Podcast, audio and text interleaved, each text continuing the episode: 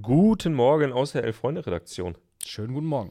Heute ist äh, Großkampftag, denn das erste WM-Halbfinale findet statt und der DFB hat eine neue Soko Fußball gegründet. Darüber sprechen wir mit meinem Kollegen Florian Nussi-Nussdorfer Ich freue mich. und äh, mit mir, Tobi Ahrens. In diesem Sinne, gleich geht's los. Bleibt dran. 10.30 Uhr bei YouTube und kurze Zeit später überall, wo es Podcasts gibt. Das Elf-Freunde-Themenfrühstück. Guten Morgen. Moin. Guten Morgen, Nussi. Ähm, ja, heute großes Thema, denn äh, das Halbfinale der Weltmeisterschaft Fußball, der revolutioniert sich. Und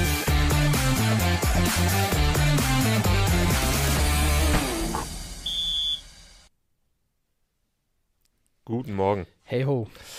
Äh, ja, Nussi, du hast gemerkt, äh, der Aufsager, der fiel mir heute so ein kleines bisschen schwerer, denn ich habe irgendwie versucht, vom WM-Halbfinale zum DFB zu kommen. Und Ja. das äh, trennt ja mittlerweile Welten. Das Trend Welten. Ich dachte eigentlich aber auch, du baust eine Rampe hin zur Elf-Freunde-Betriebsmannschaft. Und als du vom ganz großen Fußball angefangen hast zu sprechen und äh, Hoffnung und der deutsche Fußball revolutioniert sich, muss man sagen, denn die Elf-Freunde-Betriebsmannschaft ist gestern tatsächlich auch dann, äh, trotz eines Sieges, der Abstieg stand schon vorher fest, aber Ja. ähm, ja, wir sind abgestiegen, zweite Ja, Liga offiziell. demnächst. Gut, ich meine, für uns kann es jetzt nur heißen, äh, zurückzukommen, Ja. äh, alles irgendwo auch in die Waagschale zu Jeden werfen. Stein aber vorher umzudrehen. Das ist, das ist klar, das ist ganz klar. Ähm, wir werden da keinen Halt vor großen Namen machen. Nee. Und ja, werden uns auch fragen müssen, ob wir, ob wir strukturell vieles verändern müssen. Aber unser Ziel bleibt stärker zurückzukommen. Das ist klar, das ist klar, ne? Weil ich meine, der Verein, der lebt, Das hat man gesehen. äh, Leidenschaft In den letzten da. beiden Spielen nochmal alles rausgehauen. Ja, da Äh, kannst du den, den Jungs auch am Ende keinen Vorwurf machen. Nee. ja, gut, so viel dazu. Ähm, wir müssen aber reden über äh, den anderen großen Fußball, Ja. über Argentinien und Kroatien. Und Oh ja. äh, die, die erste Frage, die ich da hätte, bei diesen zwei bumsympathischen Truppen, Mhm. äh, wer hat denn dein Herz mittlerweile gewonnen bei dieser Weltmeisterschaft? Ach, äh, Argentinien ist irgendwie so ein Sehnsuchtland von mir immer Ja. schon gewesen im Fußballkontext. Deshalb äh, bin ich klar bei den Argentiniern. Die, ähm, man kann ja, ich glaube, man tut beiden kein Unrecht und vielleicht tut man beiden sogar einen kleinen Gefallen, wenn man sie als eklige Truppen im besten Sinne beschreibt, mhm. zusammenfasst. Äh, beide nochmal auf ihre ganz eigene Art und Weise. Äh, und irgendwie finde ich die argentinische Ekelhaftigkeit, wenn man das so sagen darf, äh, noch ein bisschen geiler. Äh, ich dieses Bild äh, vor den jubelnden Argentiniern, vor den Holländern, habe ich mich drin verliebt. Ähm, ich kann es komplett nachvollziehen. Ähm, die Nicklichkeiten, das, es ist so viel Emotionalität drin äh, auf den Rängen, in, den in der Kabine nach den Spielen. Also ich finde es geil und ähm, deshalb gönne ich den Argentiniern und auch Leo Messi irgendwie von ganzem Herzen den Finaleinzug. Äh, Wahnsinn. Hier wird gerade in die äh, Kommentare geschrieben, der Stream hätte geruckelt. Jetzt geht's aber los. Na so, gut. wir wissen also nicht, wo ihr äh, jetzt reinkommt mit uns. Wir sprechen gerade über Argentinien, Kroatien. Nur so viel dazu. Ja. Äh, und du hast gerade gesagt, Argentinien für dich sozusagen die, die schönere, ekligere Truppe. Genau. Siehst du es umgekehrt oder Nee, gar, gar nicht. Also ich muss zugeben, Und dass man darf jetzt ja auch nicht äh, den Argentiniern Unrecht tun und äh, Kollege Dinklacker hat am Samstagmorgen nach dem äh, Fight gegen die Holländer Ja. hier gesessen und gesagt, Mensch, er könnte das auch gar nicht nachvollziehen, denn es gibt so viele tolle Fußballer innerhalb dieser Mannschaft Mhm. und trotzdem hat man manchmal das Gefühl, man ist bei diesem Adidas Werbespot von 2006 äh, 10 plus 1 oder so, Ja. äh, wo es halt darum ging, du hast diesen einen Star in der Truppe und, Mhm. und alle oder äh, alleine bist du nichts, äh, nur mit deiner Mannschaft. Man hat manchmal so das Gefühl, Doppelpost alleine? äh, Vergiss es. so genau, ja. Und man hat manchmal das Gefühl, sie alle kämpfen dafür, dass Lionel Messi den Ball bekommt und dann war das fantastisches Macht. Und ähm, natürlich hast du das gegen die Holländer teilweise gesehen, wie sie den, den Ball erobert haben und dann so mit letzter Kraft den Ball gestochert haben zu Lionel Messi. Jeder Blick ging auch immer direkt nach vorne. Wo steht er? Können wir ihn anspielen? Äh, bloß den Ball loswerden? Und manchmal versteht man es ja nicht ganz, weil ja, die einzelnen Spieler in den Vereinen fantastisch sind Ja. Und fantastischen Fußball spielen. Bei der Nationalmannschaft sich aber alle darauf verlegt haben, ja, das Klavier reinzutragen, damit es einer spielen kann. Naja, aber das ist ja dann zumindest auch das, was sie bei der Copa auch vielleicht erfolgreich gemacht hat, ne? Und Mhm. das, worauf sie sich dann verlegen. Äh, und das ist halt das, was ich auch beiden Mannschaften komplett zugestehe, dass sie halt genau das tun, was sie glauben zu brauchen, um erfolgreich zu sein. Und wenn dazu gehört, den Bus zu parken, wie es Kroatien oder Marokko vielleicht auch tun, Ja. wenn dazu gehört, äh, sich äh, eklig zu benehmen, den Gegner zu provozieren, alles aber mit dem Hintergedanken, okay, ich tue das, weil ich hier einfach fucking gewinnen will, dann äh, haben sie meine komplette Legitimation dafür. So ein bisschen der Per Mertesacker Fußball, ne? Was Ja. wollen sie eigentlich? Ja, genau. Sollen wir wieder schön Ja. spielen und ausscheiden oder sollen wir mal das Turnier gewinnen? Äh, ja, da, das stimmt. Ich meine, irgendwie geben ja auch alle vier Mannschaften, die jetzt im Halbfinale sind, dieser Theorie recht. Also auch die Franzosen, äh, haben wir letzte Woche drüber gesprochen, Noch nicht Die die, Sterne halt- vom Himmel gespielt. Nö, ne? die stehen halt, einfach, hinten total solide. Ja. Und auch gegen England. Ich fand, England hatte das Spiel in weiten Teilen im Griff, Mhm. aber Frankreich spielt, ja, selbstlosen, effizienten Fußball. Ähnlich auch wie Kroatien. Äh, hinten total sicher, im, im, im besten Sinne. Ich meine, am Ende bist du bei einer Weltmeisterschaft und das, ja, Brasilien oder England mal zu Torchancen kommen, das ist halt so. Ja. Aber ist halt immer auch die, die Möglichkeit, dass du zurückkommst und dass du vor allem effizient Tore schießt. Also das verbinde ich zumindest gerade mit Kroatien, von denen ich bisher kaum berauschenden Offensivfußball gesehen habe. Aber sie gewinnen halt ihre Spiele am Ende. Ähm, und ja, davor habe ich so ein bisschen Sorge, muss ich sagen. Denn ja, schön wäre das nicht. Nee, schön wird das nicht. Auf der anderen Seite, Argentinien hat natürlich jetzt auch schon viele Spiele erfolgreich gestaltet gegen Mannschaften bei diesem Turnier, die eben auch eklig waren. Also sei es Mexiko, sei es Holland, ähm, ja, wo sie über einen Kampf quasi die Spiele gewonnen haben. Mhm. Ja, nur gegen Saudi-Arabien hat es nicht Ja, geklappt. Aber die waren auch keine Ekeltruppe, würde ich sagen. Die waren tatsächlich auch spielerisch auch einfach deutlich besser, als Ja, man sie gut, erwartet Wobei die haben sich mit, schon eine Zeit lang mit acht, neun Mann hinten reingestellt. Ne? Erfolgreich, aber Ja. gut. Juti, also unser Tipp: Argentinien kommt weiter, Kroatien kommt weiter. ich sage Argentinien. Ja, ich auch. Ähm, da haben wir schon gestern mit, mit Louis drüber gesprochen. Du, willst, du gönnst es halt irgend oder du willst Messi im Finale sehen wenigstens. Und nochmal eine Neuauflage von 2018 wäre für mich persönlich schwer erträglich. Das hat gar nichts mit Kroatien zu tun, sondern ja, irgendwie Frankreich, Kroatien 2018 hat mich nicht richtig abgeholt und bräuchte ich jetzt nicht unbedingt noch ein zweites Mal. Oha. Elute schreibt, äh, er hat sich gestern extra ein Kroatien-Trikot gegönnt, nur um heute in der Kneipe in, Achtung, Sambia, den Messi-Fans auf die Nerven zu gehen. Boah, Hätte ja auch nichts gegen Argentinien, gegen äh, Frankreich im Finale.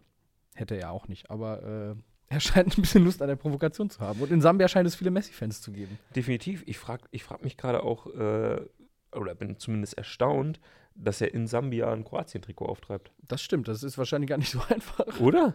Also, ich glaube, der Markt für Kroatien-Trikots in Sambia ist relativ klein, Ja. dass man da so fix rankommt. Ja, Muss man wahrscheinlich äh, ähnlich sein, ähnlich gestrickt sein oder ähnlich findig sein wie der äh, Kollege, den du kürzlich getroffen hast, der nämlich alle Trikots aller Verbände ah, der Welt hat. Äh, ja. Geschichte gibt es bei uns auf der Seite, gerne mal reinlesen. Äh, also, wenn jemand weiß, wie man an Trikots kommt, die äh, nicht so ganz einfach zu haben sind, dann äh, Sascha Dürkop heißt er, ne? Sascha Dürkop, genau. Äh, lest euch äh, die Geschichte gerne mal durch, wenn ihr mögt. Ähm, es ist, ich hatte selten so viel reinen Spaß bei einer Elf-Freunde-Geschichte wie, wie dort bei ihm zu Hause. Denn er kann halt einfach zu jedem Trikot eine fantastische Geschichte erzählen. Mhm. Klar, die, die Klassiker wie Frankreich, Brasilien, Deutschland, die holst du dir bei Ebay für, für 7 Euro. Da ging es ihm ja auch darum, sag ich mal, ähm, relativ günstig Ja. so ein bisschen seine Sammlung aufzustocken. Ja, weil er jetzt auch nicht Unmengen an Geld äh, hinten im Speicher hat. So, man muss auch mal, Mhm. mal gucken, wie man an ein paar Sachen günstig kommt, Ja, ja, damit man klar. später Ja. ein bisschen mehr Geld für die, für die äh, seltenen Exemplare Ja. ausgeben kann. Und was der erzählt hat über, äh, also das Beeindruckendste war, steht auch in der Geschichte Turkmenistan, Mhm. Wo, also das wusste ich nicht, Turkmenistan tatsächlich mit das repressivste Land der Welt, Okay, ja. äh, wechselt sich häufig ab mit Nordkorea. Und dort gibt es nur eine Handvoll Menschen, die einen Internetzugang besitzen. Das heißt, wenn du an ein turkmenisches Trikot kommen willst, musst du halt jemanden finden, der dort im Land halt einen Internetzugang Mhm. hat. Sonst kommst du da quasi nicht ran. Und er hat jemanden Er hat gefunden. gefunden, okay, ja. Er hat ihn gefunden. Derjenige hielt sich zu der Zeit aber nicht in Turkmenistan auf, sondern in Belarus. Mhm. Und schrieb dann später, dass er es so toll fände in Belarus, weil dort das Land so frei wäre und die Leute so machen könnten, was sie wollten. Also so viel dazu, zu den Relationen. Und Ja. darüber ist er dann irgendwann daran gekommen, dass er dieses turkmenische Trikot bekam. Ja, Wahnsinn. und das ist nur eine von vielen Geschichten. Also, ähm, Juti, wir reden noch über Den DFB, den DFB. denn da tut sich wieder was. Äh, Wir haben eine Taskforce. Ja, Taskforce Soko Fußball. Bescheuertere Namen hätte man sich auch nicht überlegen können. Ist es der offizielle Name? Ich weiß nicht, keine Ahnung. Der DFB hat halt ein paar Leute gefragt, mal das Telefon rumgereicht und gefragt, wer könnte sich vorstellen, den deutschen Fußball jetzt neu zu gestalten. Und es sind richtig überraschende Namen dabei. Ja, Wahnsinn. Es sind äh, Aki Watzke, Karl-Heinz Rummenigge, Matthias Sammer, Oliver Minzlaff und dann in so, so einer Art Sonderbeobachterrollen Oliver Kahn und Rudi Völler. Ja. Also man hat im Grunde, hat man die Vorstände der erfolgreichen Bundesliga-Vereine genommen Mhm. und hat nachgefragt, ob die sich mal treffen können. Aber ihr kennt Kaffee. euch doch aus mit Erfolg. Könnt ihr uns nicht mal zeigen, wie geht das mit Erfolg? Macht doch mal eine PowerPoint-Präsentation. Ich finde es ganz Da seltsam. kommt Oliver Kahn im Rollkragenpulli und äh, hat so eine PowerPoint vorbereitet und äh, spricht so von, äh, wie bei so einem YouTube-Kanal, weißt du? Sagt so, äh, ja, du musst klein anfangen, aber du musst den Vermögen aufbauen und dann, Oh äh, Gott, oh Gott, ja. Kommt alle hier ins Team. genau. Äh, wir werden super erfolgreich. 2023 wird unser Jahr. Mhm. Und 2024 erst, weil dann haben wir Heim-EM. Yep. Nee, aber ernsthaft, also es, es ist, ich bin, als ich die Namen gehört habe, war ich ein bisschen entsetzt, weil irgendwie hatte ich das Gefühl, dass auch gerade jetzt mit dem zweiten Ausscheiden und mit all dem, was man mit Bioff verbunden hat, mit diesem ganzen Marketing-Gedöns und so, ne? Und mit der, vor allem mit der mangelnden Nähe und dass niemand mehr was anfangen kann und will mit der Nationalmannschaft. Ja. Und dann holst du dir so sechs richtig abgehalfterte Namen mit ins Boot. Also, das muss man ja bei allem Respekt sagen. Also, und auch vor allen Dingen Namen, die bei Fans ja jetzt wenig auslösen, äh, die mit diesen Vereinen, sag ich mal, nicht sympathisieren. Ähm, Mhm. Da löst dieser Verein ja eher negative oder lösen diese Namen eher negative Gefühle aus. Also, äh, du kannst ja auf allen Transparenten oder so nachlesen, wenn es um die Bösewichte des Fußballs geht oder so, oder die gab es, glaube ich, auch mal sogar die hässlichen Fratzen, dann waren ja äh, solche Namen und Gesichter zu sehen, wie Minzlaff, wie Rummenigge auch, wie Watzke und so, ne? Also Mhm. weiß ich jetzt nicht, ob das jetzt die, die große Zukunftsnummer ist. Andererseits muss man natürlich sagen, es sind eben Namen, die tatsächlich für Erfolg stehen, ne? Ja, stimmt schon, aber ich habe beim Lesen dieser Namen das Gefühl, ich würde mich in so einem äh, Aufsichtsrat der Deutschen Bahn wiederfinden. Kennst du das? Also Nee, bei so nicht. vielen, bei, ja, aber bei so vielen Aufsichtsräten von so größeren Unternehmen Mhm. geistern immer so Namen rum, die man schon auch immer irgendwo mal gehört hat. Ich glaube sogar, war nicht Christian Lindner sogar mal im Aufsichtsrat von Borussia Dortmund? Ich glaube ja. Man er ist, glaube ich, dann- immer noch im Verein involviert, oder? In Ja. irgendeiner Funktion, ja. Und man fragt sich ja manchmal dann schon, was machen diese Aufsichtsräte? Also abgesehen davon, dass sie unfassbar viel Geld für, für Sitzungsgel also Ja. Sitzungsgelder einfach abgreifen, was man sich schon manchmal fragt, okay, was ist eigentlich deren Expertise, abgesehen davon, dass sie in, in anderen Bereichen mal erfolgreich waren oder andere Leute kennen. Mhm. Und mir fehlt gerade komplett die Fantasie, dass diese sechs Leute, die natürlich unbestritten Fußballahnung haben denn, und ja auch wirklich im Geschäft sind, aber wie die sich jetzt so zu sechs zusammensetzen und dann so harmonisch überlegen, ach na ja, wie, was machen wir denn jetzt mit dem DFB? Wie wird denn das jetzt nach vorne gebracht, ohne dass das später zu so einer besseren Doppelpassrunde wird? Wo Mario besteht. Dann irgendwann sagt so, ja die Jungs, die müssen einfach mal ne, Zusammen äh, rausgehen. Zusammen rausgehen und mal eine Zigarette rauchen und dann gehen sie einfach raus und kämpfen und dann läuft das schon. Drei Wodka Lem, dann, dann Ja. ist Abfahrt. Naja, und du hast äh, die wichtigen Fragen, glaube ich, aufgeworfen, nämlich äh, wie soll das aussehen? Ähm, was, was stellen die sich vor? Wie, wie soll das passieren? Weil das ist, glaube ich, was, was auch gerade noch gar nicht so klar ist, ne? Das, äh, das Konkrete, was sollen die tun? Was sollen die Ja, Und mich erinnert, dass so ein bisschen, äh, tatsächlich gab es bei Schalke mal ähm, auf einer Jahreshauptversammlung, gab es äh, unter großem Gejohle, also wirklich Jubel. Äh, das Schalker Volk ist ja auch sehr emotional und auch gut zu emotionalisieren. mhm. Äh, gab es so ein bisschen Beschwichtigung oder Besänftigung dadurch, dass große Namen jetzt einen, den sportlichen Beirat gründen sollten. ah, Der bestand aus äh, Hüb Stevens, Ebbe Sand, aha. endlich wieder Ebbe Sand im, im Verein. ja, ja klar, ja klar. Und äh, mir fällt gerade der dritte Name nicht ein, eine weitere Legende. Und Olaf Thon im Zweifel. ja, im Zweifel wahrscheinlich Olaf Thun. Das sollte der sportliche Beirat sein, also Mhm. beratend tätig sein bei sportlichen Entscheidungen und so. Man hat von diesem Beirat nie wieder was gehört. Ja klar. Der hatte überhaupt keine Funktion. Der hatte, äh, es war nur so ein Papiertiger irgendwie, äh, um mit so ein paar Namen in die Runde zu werfen, um, Ja. um die äh, Schalker Seele so ein bisschen zu befrieden. Waren Ja. wahrscheinlich wieder gerade irgendwie schwierige Zeiten. Und ich sehe ein bisschen die Gefahr, dass, dass bei diesem äh, Fünfer- oder Sechserrad tatsächlich dann ähnlich laufen könnte. Ne? Dass sie jetzt so ein äh, Gremium irgendwie bilden, was keine offizielle Funktion hat. Ja, und ich meine, irgendwie steht ja auch schon halb fest, dass Freddy Bobic halt das Ding übernimmt als Sportdirektor. Dann brauchst du halt jetzt auch echt nicht sechs Leute extra dafür nach Frankfurt fahren, damit die sich, die kennen alle Freddy Bobic und dann werden die halt sagen, ja, komm, nimm halt den. Ähm, aber wir befinden uns ja hier auch irgendwo im konstruktiven Journalismus. Mhm. Und äh, Two-Stroke Pimp fragt gerade, wen hättet ihr denn genommen? Macht doch mal Vorschläge. Ah ja. Und Nussi, das, äh, das wäre jetzt quasi mein kleines Spielchen für heute Oh ja. eine Top 3 der Leute, die eigentlich in so eine Soko-Fußball des DFB einfach reingehören. Ja. Ähm, ich gebe dir mal einen kurzen Moment Zeit Mhm. und fang mal mit der ersten Persönlichkeit an, von der ich glaube. Ne? Wir bilden jetzt unsere Top 3 Ja.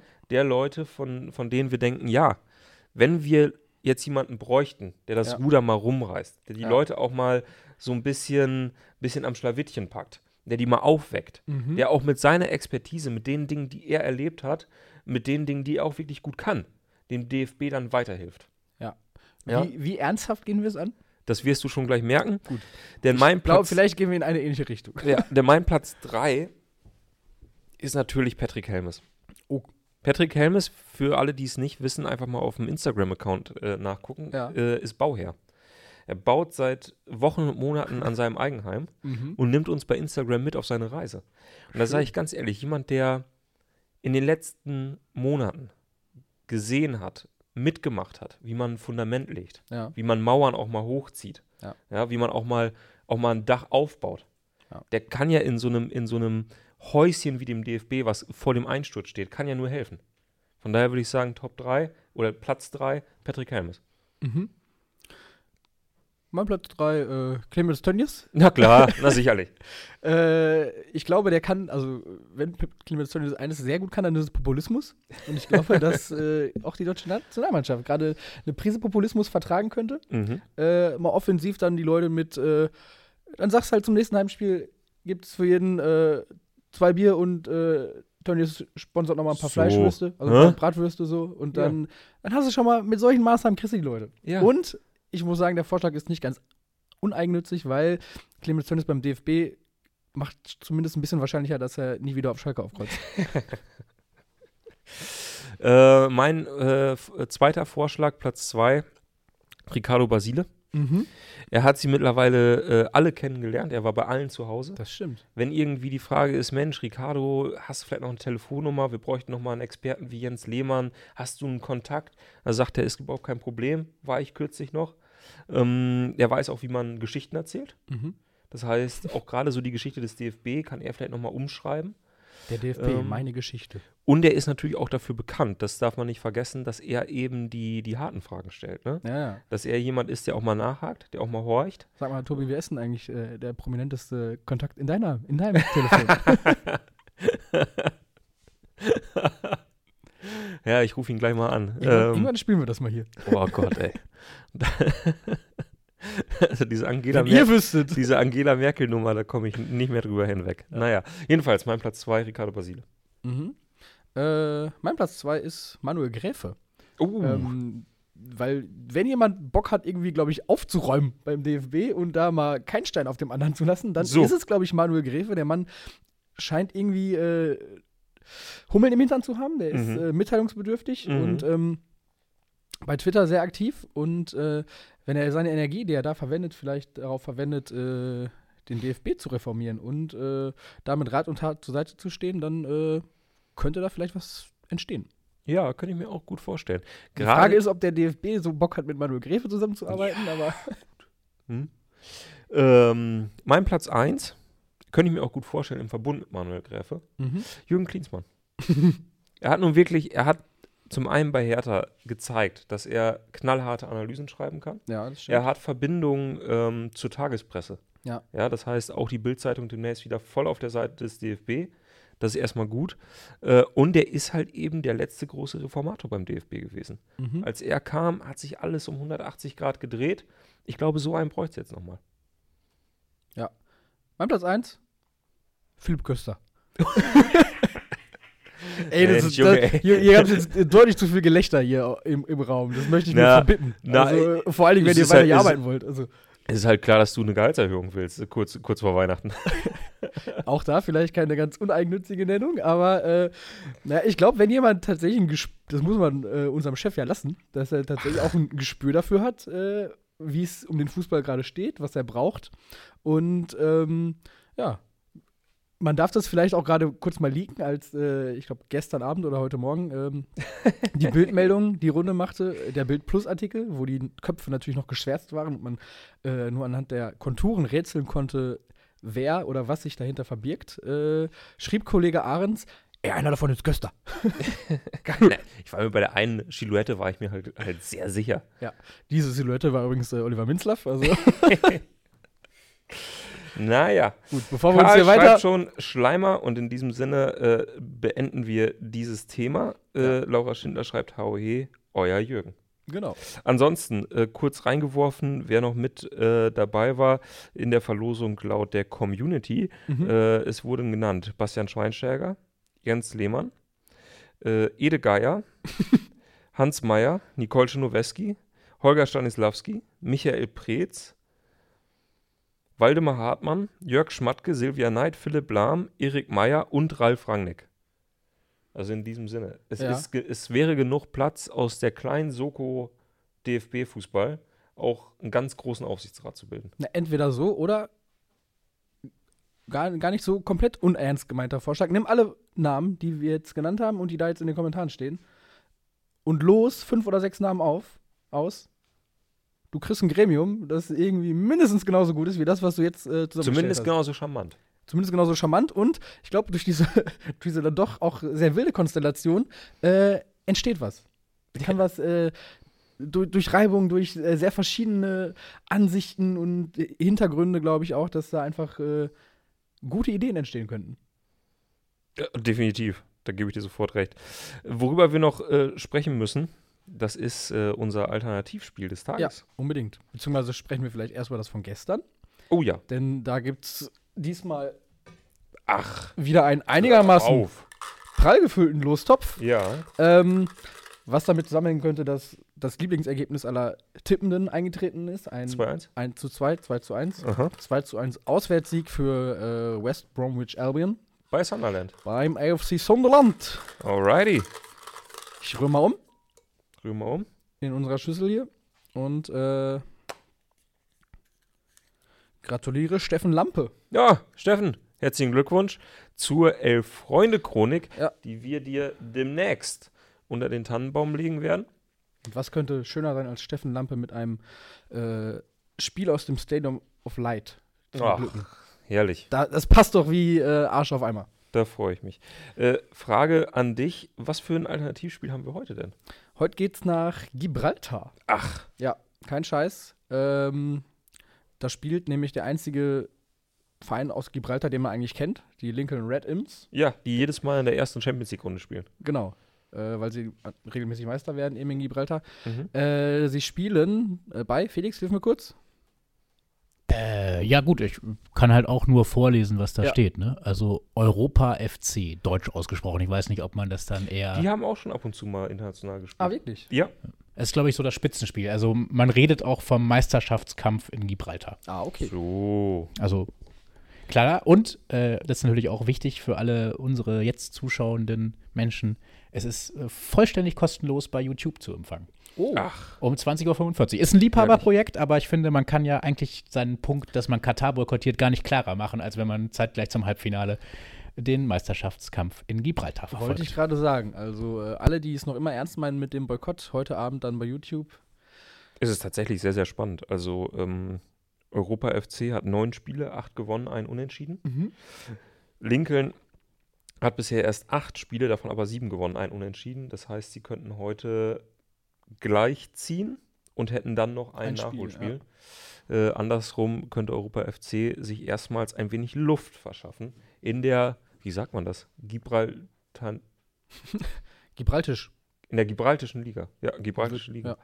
Ja. Ähm, genau, und das ist heute um 20.45 Uhr. Wir stellen den YouTube-Link natürlich hier in die Kommentare, damit ihr im Zweifel dann einfach nur hier unten klicken müsst, um heute Abend dabei zu sein. Falls ihr zum Beispiel das WM-Halbfinale nicht gucken wollt oder äh, der Trend geht ja auch immer mehr hin zum Second Screen Mhm. oder wie Bela Reti sagen würde, der Second-Hand Screen.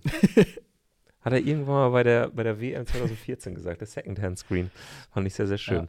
Äh, wir werden ihn bald vermissen, denn morgen Abend gibt Bela Reti Sein äh, letztes. sein, letztes, sein letztes großes Spiel. Mhm.